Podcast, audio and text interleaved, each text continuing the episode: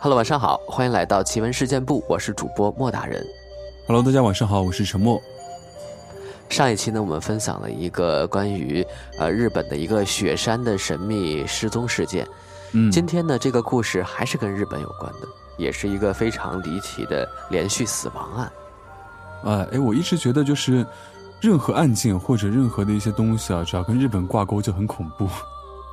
嗯嗯，对，我记得我小时候好像看过一个呃日本的电影《校园怪谈》，好像是。然后我记得当时对我的这个幼小的心灵冲击还蛮大的，那个时候我还挺小呢，就是第一次看，当时还是用那个 VCD 的光盘看的。嗯嗯嗯，就就是一帮人在在这个校园里，在晚上的无人校园里发生的各种离奇的事儿。我记得最经典的桥段就是在那个卫生间嘛，也突然伸出一只手问他要蓝色的手指还是红色的手指，然后你选不同的选择会有不同的死法。嗯对对对，我印象很深刻，就是特别后面有特别多的类似于这样的一些怪谈啊，就是比如说什么，呃，拿那个人当拖把或者什么之类的，都是我感觉都是日本那边改编过来的。嗯，就是好像说去上厕所，然后看到有人在拖地啊，然后结果一看那个不是不是拖把，是把一个人倒过来，用他的头发在拖地。天，对对，脑洞太大了。对对对，所以感觉好像应该是日本那边的，可能他们比较专注于这种恐怖，或者说他们那边的信奉、信仰啊，可能会跟我们这边不大一样一点。嗯，反正我之前听说他们的那个自己家的那个坟都埋在自己院子旁边或者院子里面，哇，房子周边，对，就很多神社嘛，特别是夜晚的时候就。我记得我之前好像听说过，就是日本有那种独特的旅游，就是专门夜晚去探墓地的。哇，对，就是这种特色的旅游，我觉得还挺有意思的。这个也叫旅游？我的天哪！不是，你这叫旅游？你可以随随便便去那个什么坟山上面去玩一下，不也一样吗？这也叫旅游？我的天哪！哎，下次沉默你来北京的时候，我们俩可以这个夜探八宝山一次。对对对，带着录音设备。太恐怖了！等等录出来以后，别人听了多一个人或者多一群人，那不就完蛋了吗？多出来几个声音是什么鬼？好了，那一起来听一下今天分享的这个故事的一些内容吧。嗯，好的。发生在日本的这个连续的死亡事件。嗯。熊取町是日本大阪内一个不大的地方，只有约一点二平方公里。一九九二年人口只有三点八万，但就在这样一个小地方，却发生了数月内连死七人的事件，而其中大部分人的死亡状况也非常诡异，一时之间成为了当时最为诡异的未解之谜。今天我们就一起来看看这起十七年前的死亡谜案。第一名死者。A，十七岁，板金工。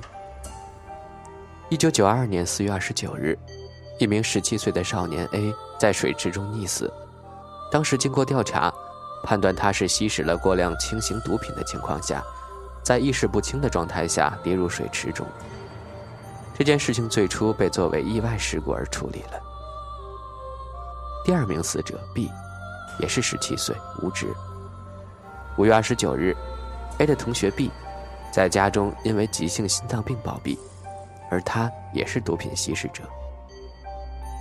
第三名死者 Y，十七岁，无职。六月四日，A 和 B 的学长 Y 自杀身亡，没有任何动机和征兆，是当地一个暴力团体“风”的领导者，在当地还算有名，有吸毒行为。从中学三年级开始，他就因为沉迷。白青歌，而频繁逃学。中学毕业后，Y 进入了职业学校，不到一年就退学，变成了无业游民。在死亡当天的四日凌晨十二点左右，他曾经回家一次。凌晨两点又再次外出，三点尸体被发现了，在他的口袋中发现了一些关于讨要欠款的广告单页。另外，在 Y 的家中还发现了他向两名友人借了十几万日元的便签儿。此外，还有一点比较值得注意，那就是他在生前曾经提到过，曾经被白色的车子追逐过。第四名死者 K，十八岁，建筑操作员。六月十日，参加 Y 的葬礼的 K，在惠林寺的储藏室上吊自杀，而 K 也是风集团的领导之一。生前，K 曾经因为使用兴奋剂而被辅导过，甚至有被逮捕的经历。根据附近的居民所说，他生前会盗窃附近居民的自行车，而且破坏自动翻手机和公用电话。说白了，也是个典型的不良少年。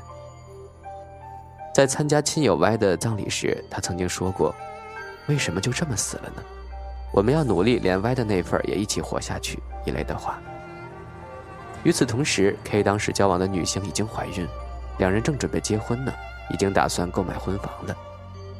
然而在这种情况下，K 却毫无征兆的，在一个名为惠林寺的古寺的储藏室中自杀了。甚至就在他自杀的头一天，他还曾拜托母亲帮他买一个保温饭盒，以便拿到公司使用。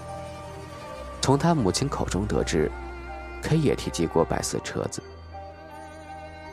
第五名死者 T，十八岁，旅馆从业者。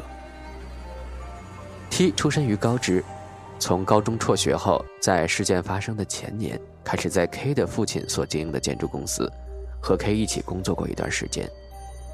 也就是说，A、B、Y、K、T 五个人之间互有联系。事件当时在三重担任旅馆从业者。他和 Y 以及 K 同样都是属于同一个暴走族团体的成员。T 的死法就比较特别了，他是在小屋中，双手被缚上吊死亡的。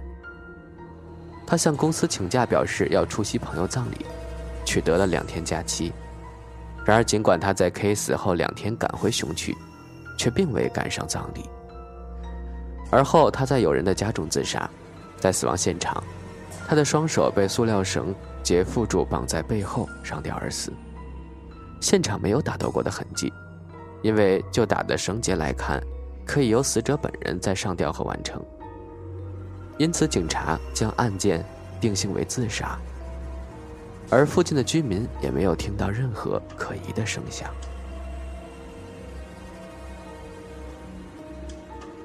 在他死亡的五天前，他曾经打电话给工作的旅馆，表示明天就回去。而在此前，他在与老家半年没有相见的恋人见面时，被恋人问及最近结婚吧的话题时，说出了有没有绳子一类的话。虽然也被否认，这是否是自杀的证据。然而恋人却认为，这只是当时的玩笑而已。对替自杀提出疑点的是 K 的母亲。